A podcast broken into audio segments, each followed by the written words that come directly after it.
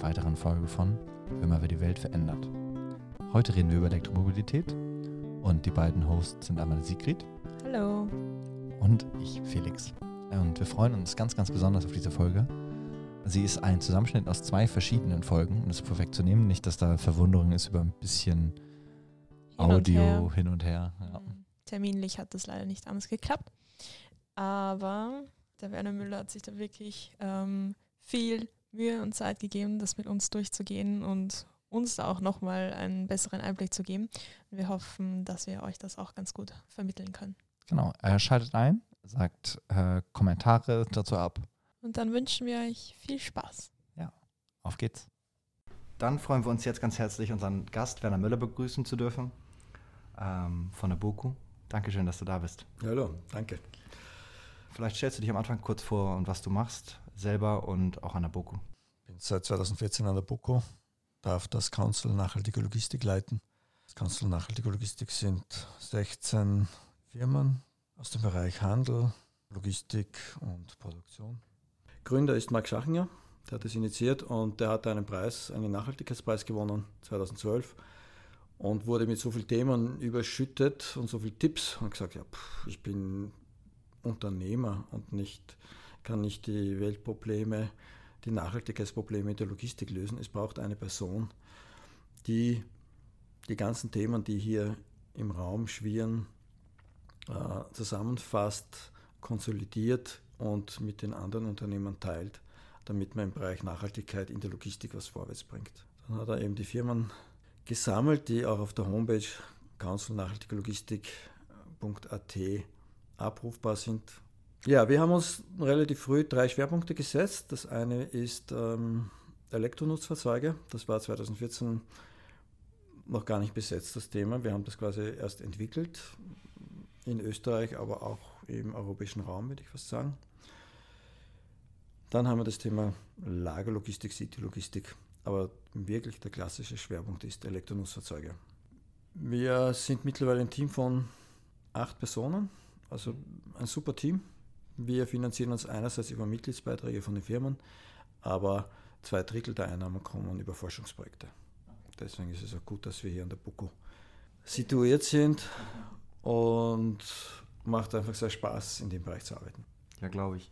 Bevor wir vielleicht zu den Nutzfahrzeugen kommen, zu den, zu den LKWs und gegebenenfalls auch Bussen, dass man sich darüber kurz unterhalten kann, haben wir noch äh, vor allem von Zuschauer, äh, von Zuhörerinnen, ich wollte schon Zuschauer sagen, von unseren Zuhörern und Zuhörern ähm, ein paar Fragen gestellt bekommen.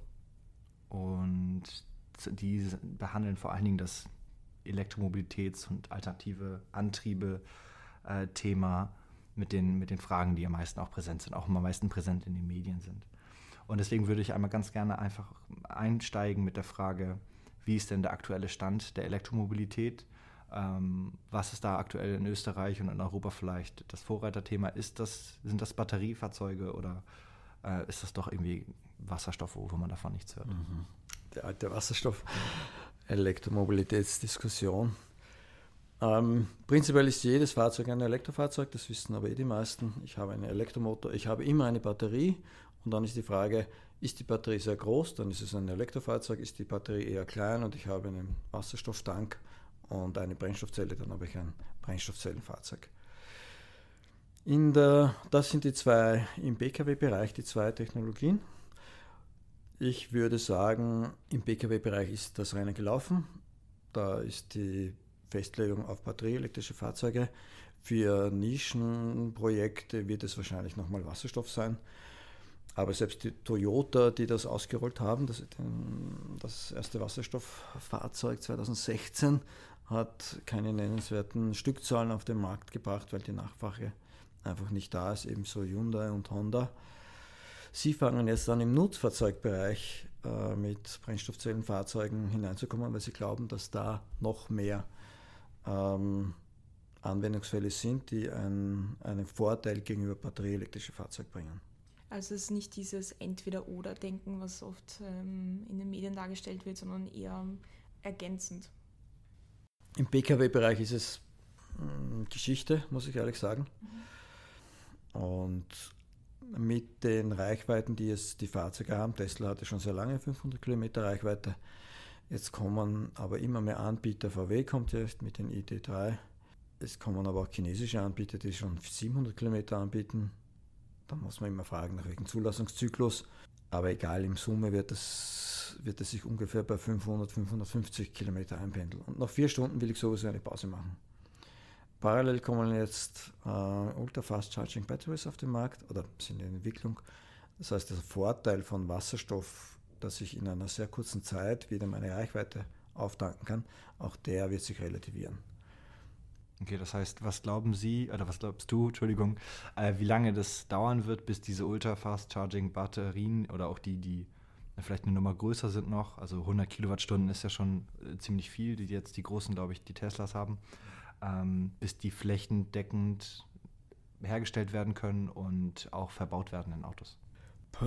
Wir wissen nur, dass mindestens fünf Forschungsgruppen daran arbeiten. Erst die Prototypen auf dem Markt sind. Kunden wie uns werden wir das gar nicht brauchen. Ähm, das sind Spezialanwendungen, die, mh, mm, die sehr großes Reichweitenbedürfnis haben. Wenn ich jetzt mal davon ausgehe, Tesla, der hat auch keine Ultra-Fast Charging Batteries und der kann das in, mit seiner großen Batterie, die er schon hat, mit 90 oder 100 Kilowattstunden, da kann er auch sehr gut mit 150 Kilowattstunden, da habe ich 1C ich weiß nicht, wie ich das erklären soll, aber diese C-Raten sind äh, essentiell.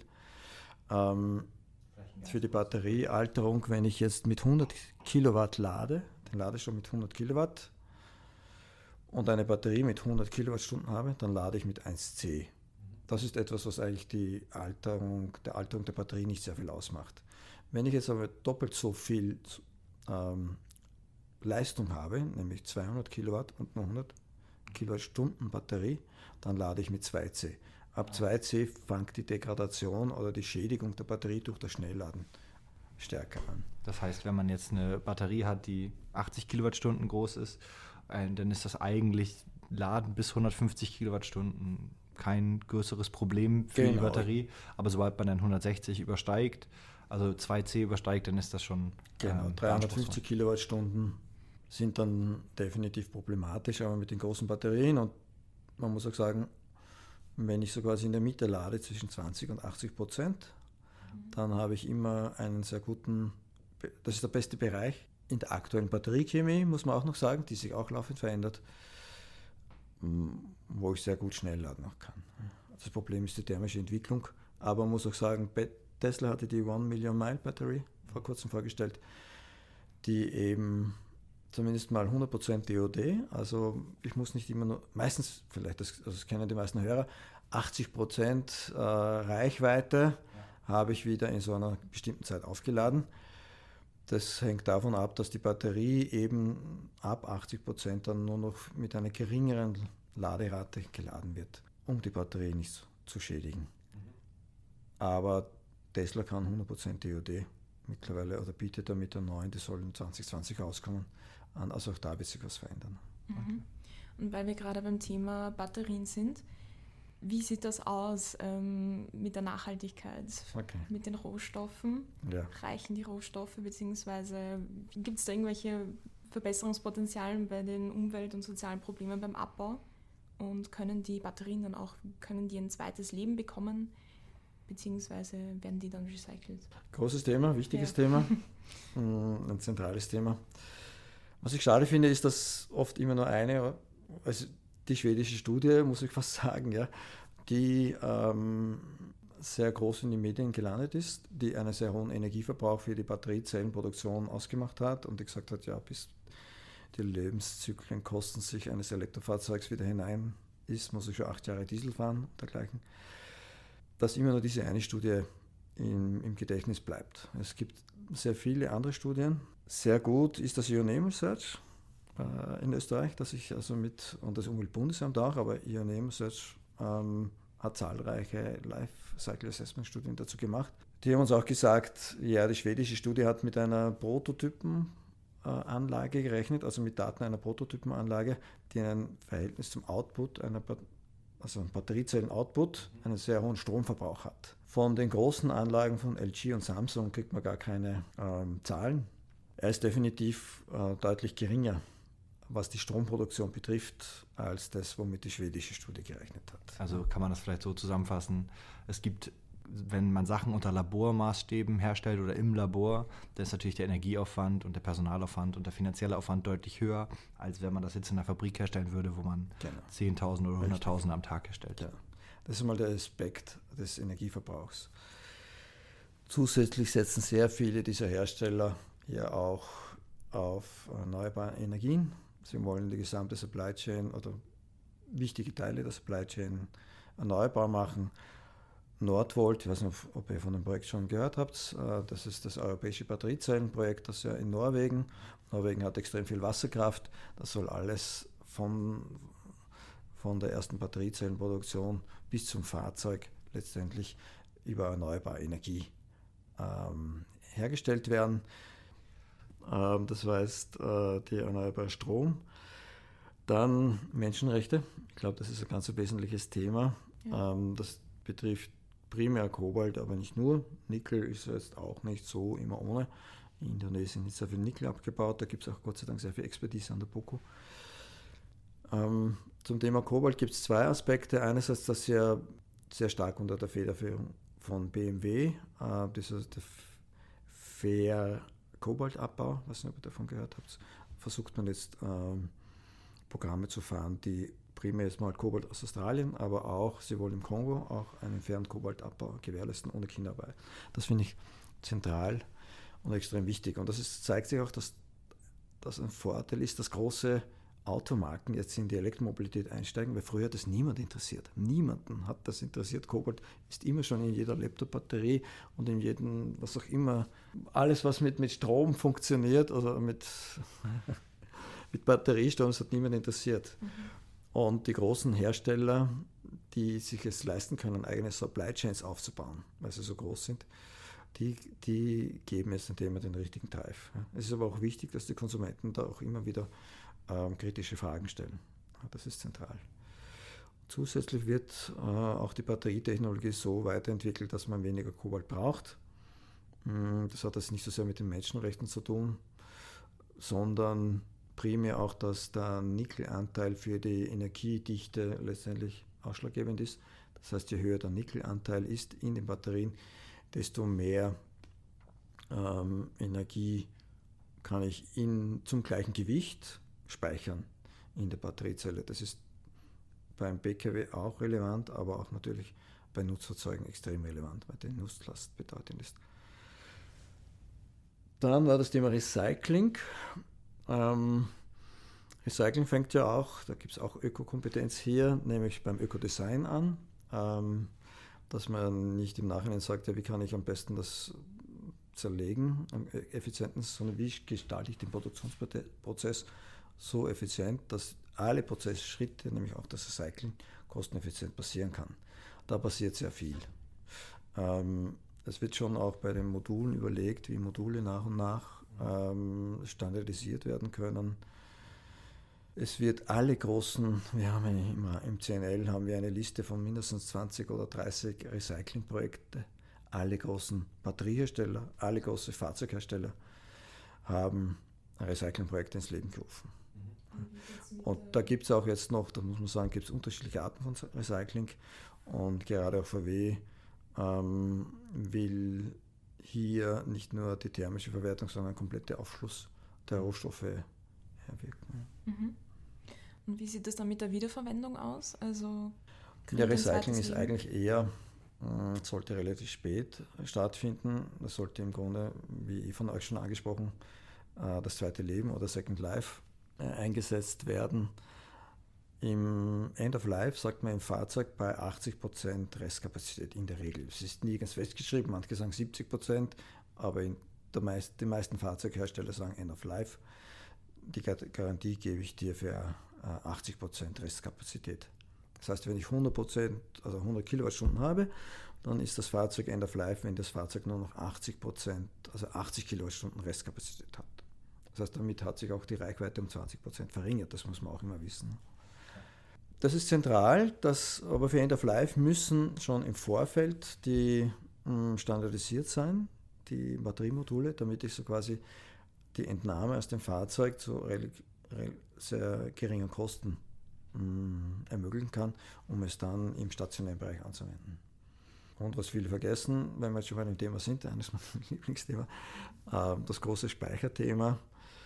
Heißt auch immer, auch in der Energiewende, welche Art von Speichern wird es geben? Wird es Wasserstoff, werden es Salzkuvernen sein oder Flüssigsalz oder Molten Salt oder was auch immer.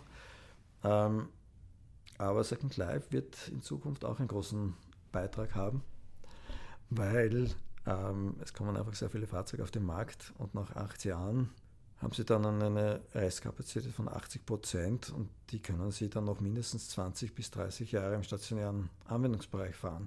Im stationären Anwendungsbereich bei einer optimalen Temperierung habe ich eine sehr viel geringere Degradation, also Alterung der Batterie als im, im Fahrzeug, in der Fahrzeuganwendung. Weil man gerade nicht so schnell die Batterie wieder aufladen muss, sondern dass sich Zeit lassen kann. Also über, wenn man tagsüber die Batterien über eine Photovoltaikanlage zum Beispiel lädt, dann hat man ja gar nicht diesen starken Input in, in so eine Batterie. Genau, ich kann die Leistung beschränken, während beim Auto, wenn ich aufs Gas steige und überholen will, da brauche ich die Leistung. Das heißt, die Batterien müssen extrem leistungsfähig sein. Im stationären Anwendungsbereich habe ich das Problem nicht. Und ich kriege alle acht Jahre, zumindest die nächsten 32 Jahre, kriege ich ja laufend neue Batterien dazu. Und dann erst fängt die Austauschrate an. Wie ist das denn, wenn man jetzt von, von den Individualverkehr, von dem Pkw-Verkehr auf den, auf den Lkw, auf den Lastenverkehr umsteigt, jetzt von der, von der Fragestellung, Diskussion her, wie stellt sich das denn da bei den LKWs? Ist das da auch sinnvoll, auf Batterie umzusteigen oder ist dann Wasserstoff die bessere Alternative? Und wie ist der aktuelle Stand der Technik im Vergleich zu den herkömmlichen Verbrennern, die gerade rumfahren? Der Bereich ist sehr spannend, weil, weil wir uns alle in einem Nebel befinden und nicht wissen, was die Zukunft bietet wir uns aber schon vorbereiten müssen, weil wir auch glauben, dass äh, gerade im Nutzfahrzeugbereich es notwendig ist, hier große Schritte zu machen, um die entsprechende Dekarbonisierung des äh, Verkehrsbereichs zu machen. Wir planen mit dem CNL zumindest für die Stadtlogistik ab 2030 CO2-frei zu sein. Mhm. Ich, wir sind, äh, denke ich, auf ganz gutem Weg also auch zumindest für die Stadtlogistik hinzubekommen. Für den Überlandbereich, also für die, Stadt, für die Stadtlogistik sehe ich das batterieelektrische Fahrzeug unangefochten Nummer eins. Für den, weil es Kosten, einfach zu geringsten Kosten, ähm, TCO sagen wir, Total Cost of Ownership, auf den Kilometer fährt. Ein ungefährer Preisvergleich. Wir fahren mit dem batterieelektrischen mit 20 bis 25 Euro pro 100 Kilometer beim Wasserstoff im günstigsten Fall bin ich bei 30 Euro, in der Regel bin ich eher bei 40, vielleicht sogar bis zu 50 Euro auf 100 Kilometer und beim Diesel bei 30 Euro den 100 Kilometer, aber der fällt ja sowieso weg. Dass wir müssen in Zukunft ja immer die Frage stellen, wer von den Erneuerbaren hier kostenmäßig am günstigsten ist. Im Nutzfahrzeugbereich gibt es aber noch eine andere Alternative, die es nicht im BKW-Bereich gibt. Das ist nämlich die Electric Roads. Da gibt es eigene Wissenschaftstagungen zum Thema Electric Roads. Das Konzept der Electric Roads heißt, dass man während dem Fahren das Auto oder den LKW belädt, also mit Strom betankt. Das ist im Grunde ein Opus-System, das man aus der Stadt Salzburg kennt oder aus, von den äh, schienengebundenen Fahrzeugen von, von der ÖBB oder von, von den Linien. Da arbeitet Siemens an LKWs, mittlerweile vier Teststrecken, öffentliche Teststrecken in Deutschland, aber auch eine in Schweden, in Italien sind auch welche in Planung, wo eben LKWs mit einem Bügel letztlich auf die Oberleitung hochklappen und dann die gesamte Strecke elektrisch fahren. Das ist eine von allen großen Studien die zielführendste Lösung, um den Schwerverkehr zu dekarbonisieren. Ich brauche keine großen Batterien. Ich habe nicht das komplexe Problem bei Wasserstoff, das vor allem ein Kostenproblem ist, aber auch ähm, die Wasserstoffbetankung ist relativ komplex, weil Wasserstoff sehr leicht ist, aber sehr voluminös. Das heißt, ich brauche, um eine Tankstelle mit Wasserstoff zu beliefern, wenn ich jetzt zwar im Land verteilt fünf oder sechs Elektrolysen habe, oder sollen zehn sein, muss ich trotzdem zu den Tankstellen den Wasserstoff transportieren. Aufgrund der geringen Dichte, der volumetrischen Dichte, brauche ich sehr viel mehr Fahrzeuge, fünf bis sechs Mal, ich hoffe, ich habe die Zahlen gut im Kopf, fünf bis sechs Mal so viele Fahrzeuge, um die gleiche Menge wie ein Diesel-LKW, also wie ein Diesel-Tankfahrzeug zu liefern. Das heißt, ich habe eine extrem hohe Frequenz an Wasserstofffahrzeugen, die nur Wasserstoff herumtransportieren. Das heißt, alle großen Institute, Forschungsinstitute wie Fraunhofer, aber auch Öko-Institut in Berlin, ähm, sehen die Elektroautobahn als die kostengünstigste Variante. Das ist aber auch, also die Infrastruktur muss erst geschaffen werden. Genau.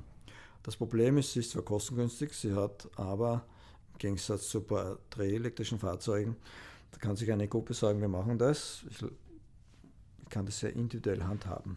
Der E-Highway funktioniert nur dann, wenn der überregional, also über die Ländergrenzen hinweg funktioniert und organisiert wird. Das heißt, es müssen sich die zentralen Achsen Nord-Süd, Ost-West einigen, dass man hier das elektrifiziert. Dann wird es gut funktionieren. Aber das ist schon eine große Herausforderung. Man muss auch noch sagen, für den interessierten Zuhörer, ähm, soll mal googeln, Electric Roads. Ähm, es gibt sehr viele Technologien. Die Oberleitung ist eine Technologie. Die Schweden Alanda E-Roads haben eine Schiene, ein Schienensystem. Das würde theoretisch auch für PKWs funktionieren. Die Schweden haben noch ein zweites System, auch auf eine Art Schiene. Die würden auch mit PKW funktionieren. Aber momentan sind die am weitesten fortgeschrittenen Projekte mit der Oberleitung. Es gibt auch noch das Thema dynamisches, induktives Laden, also berührungsloses Laden. Nur da sind die Übertragungsraten so gering und die Verluste so hoch, dass das wieder sehr ineffizient ist. Und wenn wir jetzt über E-Mobilität reden, würde ich auch ganz gerne kurz darüber reden, wo der Strom herkommt. Ähm, ich meine, in Österreich haben wir es ja ganz gut durch die Geografie, ähm, ist der Anteil der erneuerbaren Energie durch die Wasserkraft vor allem ähm, relativ hoch. Aber wenn in einem anderen Land jetzt der Anteil der Erneuerbaren nicht so hoch ist, lohnt es sich dann trotzdem ähm, so sehr auf E-Mobilität zu setzen? Beziehungsweise ist dein Eindruck, dass sich diese zwei Sektoren gemeinsam ähm, entwickeln und dass es von beiden mehr geben wird? Also mehr erneuerbare Energien, mehr Elektromobilität, dass sich das gemeinsam ähm, beschleunigen wird? Ja, es gibt einen Weg. Wenn wir 2050 komplett CO2-neutral sein wollen, CO2-neutral wirtschaften wollen, gibt es einen Weg, erneuerbare Energien ausbauen. Das passiert ja auch im großen Stil.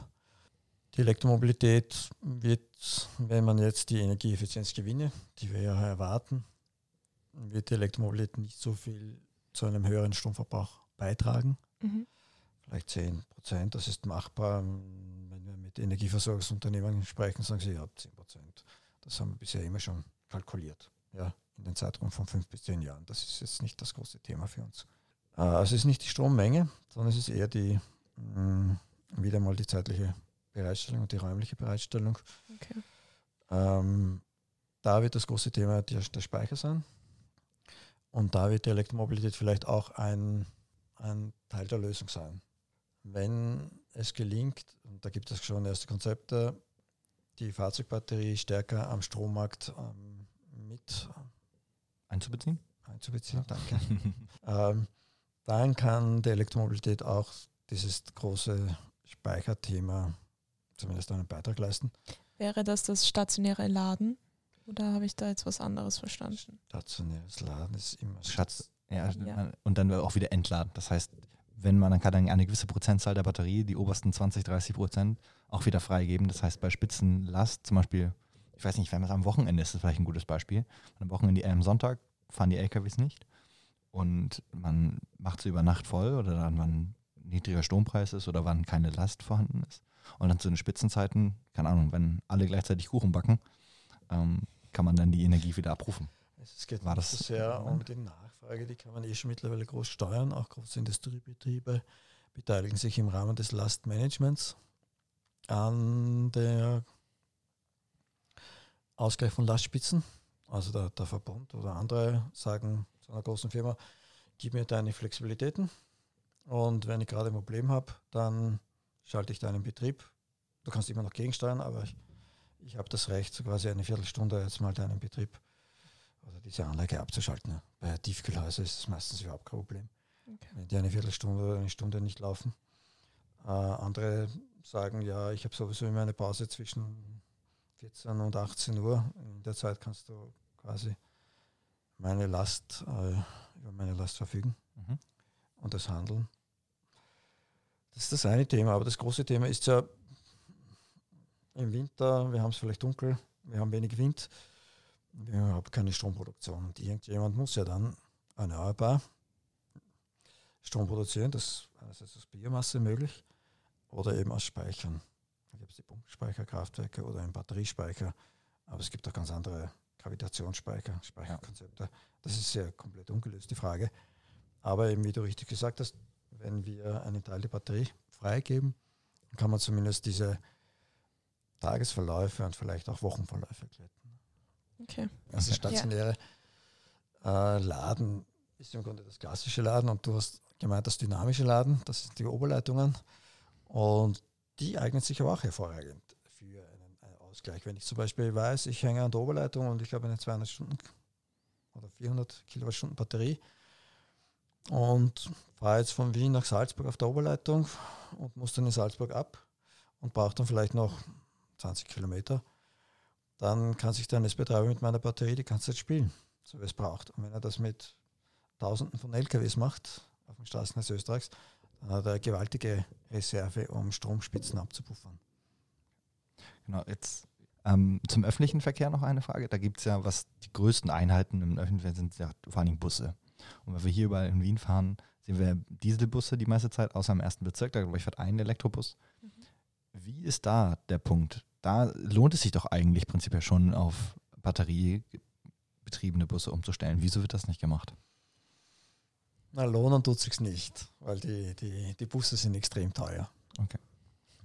Aber was, ähm, was den öffentlichen Betrieben hilft oder auch nicht hilft, je nachdem, wie man sieht, äh, es gibt die Clean, Clean Vehicle Direktive, die eben die öffentlichen Beschaffung regelt. Und da müssen ab 2020 ähm, alle öffentlichen Betriebe eine bestimmte Quote umstellen. Und das wird nach und nach schärfer. Und somit sind alle großen Verkehrsbetriebe damit beschäftigt, hier mh, hm, Fahrzeuge anzuschaffen. Wir stehen auch in engen Austausch mit den Wiener Linien, haben so einen halbjährlichen Austausch mit den Wiener Linien. Und die haben erst ganz vor kurzem, vor wenigen Tagen äh, ausgeschrieben, also äh, nicht ausgeschrieben, mitgeteilt in einer Pressemeldung, dass sie 60 ähm, Elektrobusse anschaffen werden.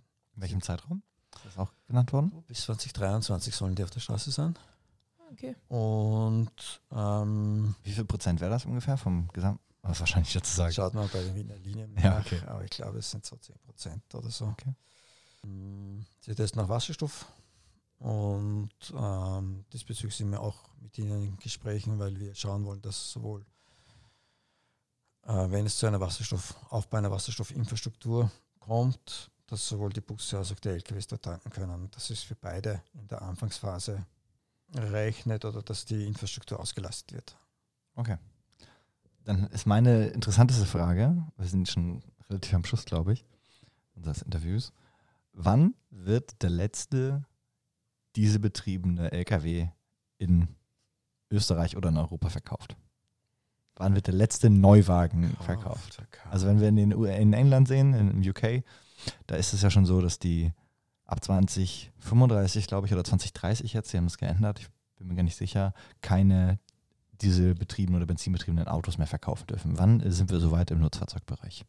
Ja, das ist schwierig, schwierig. BKW glauben ja auch, dass es 2030 sowas sein wird. Ähm, wenn wir aber die Rechnung machen, die auch VW schon mal angestellt hat, die sagen, 2050 ist Schluss, zehn Jahre Nutzungsdauer, dann wird äh, 2040, dann, dann darf der letzte LKW 2040 verkauft werden nachher. Eigentlich nicht mehr. Und wir gehen auch davon aus, dass das gut zu schaffen ist. Man muss aber schon jetzt nochmal aufs Gas steigen, dass wir das schaffen. Oder auf die wir Leitung. noch ein bisschen, ja, wir fragen jetzt viele Hersteller wegen 40 Tonnen, wir fragen sie auch wegen günstigen 26 Tonnen Fahrzeuge. Das ist immer noch ein Spießrutenlauf, muss man sagen. Wir werden alle vertröstet und ja, und äh, 2022 und so. Mm, es tut sich noch nicht sehr viel. wo man sagen kann, ja, wir könnten jetzt im größeren Stil, so wie den Busse, wo sich schon mehr tut. Ja, also Busse sind uns wieder, die haben jetzt die Nase vorne. Alle großen Hersteller machen Busse. Auch Gelenksbusse. Ähm, da sind wir bei uns jetzt mit den Stadt-LKWs ja da, aber immer noch in einem sehr geringen Segment und auch teureren, ähm, also sehr zu deutlich teuren Kosten. Ja. Mhm. Okay. Aber man muss auch sagen, ich meine, die öffentlichen Betriebe müssen es machen, deswegen sind die Hersteller natürlich auch versucht, den, dieses Segment zu bedienen, weil sie hier auch höhere Preise durchsetzen können. Das ist natürlich unser Nachteil. Aber irgendjemand muss anfangen. Sozusagen. Irgendjemand muss anfangen. Genau, aber die Busse sowie die PKWs äh, bereiten auch die Busse den Weg für uns vor und wir gehen davon aus, dass es spätestens 2023 hier ähm, kosteneffiziente Stadt-LKWs geben wird und vielleicht ein paar Jahre später die 40 Tonner. Und wenn die Politik dann die Ladeinfrastruktur und die Mautbefreiung fördert, dann gehe ich davon aus, dass es dann bald ähm, zu einer raschen Umstellung kommen wird. Weil das sage ich auch immer wieder, Logistik ist ein Großschaltgeschäft, ein Centgeschäft. Das heißt, wenn es mal billiger wird, ab dem Zeitpunkt müssen alle umstellen. Keiner kann sich leisten, hier Geld liegen zu lassen. Und das ist der Vorteil. Und das weiß die Politik, weil wir sagen es ihnen jederzeit, bei jeder Gelegenheit. Ähm, wenn mal die Fahrzeuge auf dem Markt sind, äh, hätte die Politik es leicht in der Hand, diesen Prozess zu steuern. Und wie wir besprochen haben, also die Antriebstechnik alleine macht ja noch keine Mobilitätswende aus. Also es fehlt dann eben noch Infrastruktur und generell auch das ähm, ein System, das es auch möglich macht, dass es funktioniert. Aber wie kann man auch dieses Umdenken noch mehr mhm. vorantreiben? Also ich muss schon sagen, dass Friday for Future nicht nur die Politik, sondern auch die Unternehmen umgekrempelt hat. Eine starke Bewegung, die das Thema immer wieder am Leben hält. Ja, das ist schon sehr wichtig. Ja, wir gehen auch davon aus, dass sich, wenn es, also unsere Firmen, die wollen unbedingt umstellen. Ja, und das eh schon lange, aber jetzt noch mehr. Ja, also gerade die Handelsunternehmen suchen händeringend nach einer Zero-Emission-Lösung für ihre Transportlogistik. Und dazu hat auch Friday for Future beigetragen. Und wenn hier die Bewegungen stärker werden oder gleich laut bleiben, dann kann ich mir vorstellen, dass da noch stärkere Dynamik hinzukommt. Man muss natürlich auch immer sagen, der Wunsch ist, dass der Konsument es dann bei seiner Einkaufsentscheidung auch mit berücksichtigt. Ja. Das heißt, die ökologische Herstellung des Produktes, aber auch, dass ähm, der ökologische Transport eine Rolle spielt. Dann werden sich vor allem im Bereich der Logistik jene Marken durchsetzen, die darauf setzen, ähm, als Pioniere in dem Bereich äh, nach vorne zu gehen. Vielleicht zum Abschluss von unserem Gespräch, weil die Zeit langsam schon knapp wird. Ähm, wie siehst du die Entwicklung in der Zukunft der Elektromobilität bzw. der alternativen Antriebe? Was wird der, der Game Changer sein oder was könnte der Game Changer sein, um zu einem fossilfreien, äh, zu einer fossilenfreien Mobilität zu gelangen? Also das Game Changing ist schon unterwegs, würde ich sagen. Ähm, dank der Friday for Future Bewegung passiert ja da schon sehr viel. Die Automobilindustrie hat sich eh schon sehr gut auf das Thema vorbereitet und gibt jetzt noch sehr viel mehr Gas. Alle Nationalstaaten in der EU haben das Thema sehr weit oben auf der Agenda, was vor fünf Jahren noch gar nicht so weit war. Hm, die Politik wird jetzt mit Regelungsmaßnahmen hier steuernd eingreifen. Das heißt, wir, wir haben schon 50% Mautbefreiung für Zero-Emission-Fahrzeuge. Es gibt aber noch andere Ideen, hier CO2-Steuer, aber auch äh, in der City-Logistik kann ich zum Beispiel Zufahrtsbeschränkungen machen. In den Fußgängerzonen kann ich sagen, der Zero-Emission-Fahrzeug, das Zero-Emission-Fahrzeug darf zwei Stunden länger seine Waren ausliefern in der Fußgängerzone, dann habe ich automatisch eine Umstellung. Dann, das ist, ich sage auch immer, denn wir sind ja auch mit den Regulatoren immer wieder in Kontakt. Gerade die Logistik ist ja ein sehr dankbarer Bereich, weil im Pkw-Bereich der Fahrer sagt mir, ich will auch einmal im Jahr auf Urlaub fahren und brauche ein Fahrzeug, das 500, 600 Kilometer kann. Und deswegen steige ich nicht um, den anderen gefällt wiederum das nicht. Und da gibt es sehr viele Einflussgrößen und da ist eine Umstellung aus regulatorischer Sicht relativ schwierig. In der Logistik ist es ziemlich einfach, weil wir ökonomiegetrieben sind. Und wenn Zero-Emission-Fahrzeuge sich rechnen, dann muss jeder umsteigen. Das geht gar nicht anders. Und ich muss ja nicht immer mit einer großen Förderung das aktiv machen. Ich kann es durch intelligente Regelungsmaßnahmen, nämlich 100% Mautbefreiung. Wir haben, wir haben gesehen, gerade im Überlandstreckenverkehr, wenn ich 100% Mautbefreiung habe, dann habe ich einen großen Teil der Strecke zurückgelegt, um eine Kostengleichheit zwischen Diesel- und ähm, Zero-Emission-Fahrzeuge zu erhalten. Okay. okay. Hast du noch eine letzte Frage? Ja, mich würde es noch interessieren, ähm, wie ähm, wünschst du dir das in zehn Jahren also 2030 die Entwicklung, also die Situation dann aussehen wird. Ja, ich würde mir wünschen, dass die Stadtlogistik komplett äh, emissionsfrei ist. Mhm. Ähm, denn dort leiden die Menschen am meisten. Ähm, vor allem die Kinder, die ja quasi mit Gesicht auf der Höhe der Auspuffe sind. Ja, es hatte ähm, dann noch, auch noch viele positive externe Effekte, genau. wenn man das umstellt. Also wir haben jetzt ja nur über CO2, also der große Trigger ist CO2, aber vor vielen Jahren war ja Feinstaub und NOx noch der große Trigger. Ja. Gab es ja die EU-Klagen gegen die Städte. Österreich ist es mittlerweile aufgrund des besseren Wetters steht es gut da bei Feinstaub und NOx. Aber äh, in Deutschland hat sich auch ein bisschen gebessert. Aber letztendlich das Problem der, der, der Belastung zu reduzieren, wäre schon ein großes, wichtiges Thema in den Städten. Das, und das könnten wir schaffen. Und ansonsten würde, ich mir wünschen, dass 80 Prozent bereits 2030 Zero Emission fährt, dass wir für die Langstrecke auch da schon erste Lösungen gefunden haben, entweder über batterieelektrische Fahrzeuge, zur Not auch über Wasserstoff oder äh, über die Oberleitung oder andere Electric Road Systems. Okay. Vielen Dank fürs Interview. Ja, danke euch. Danke, bis Dankeschön.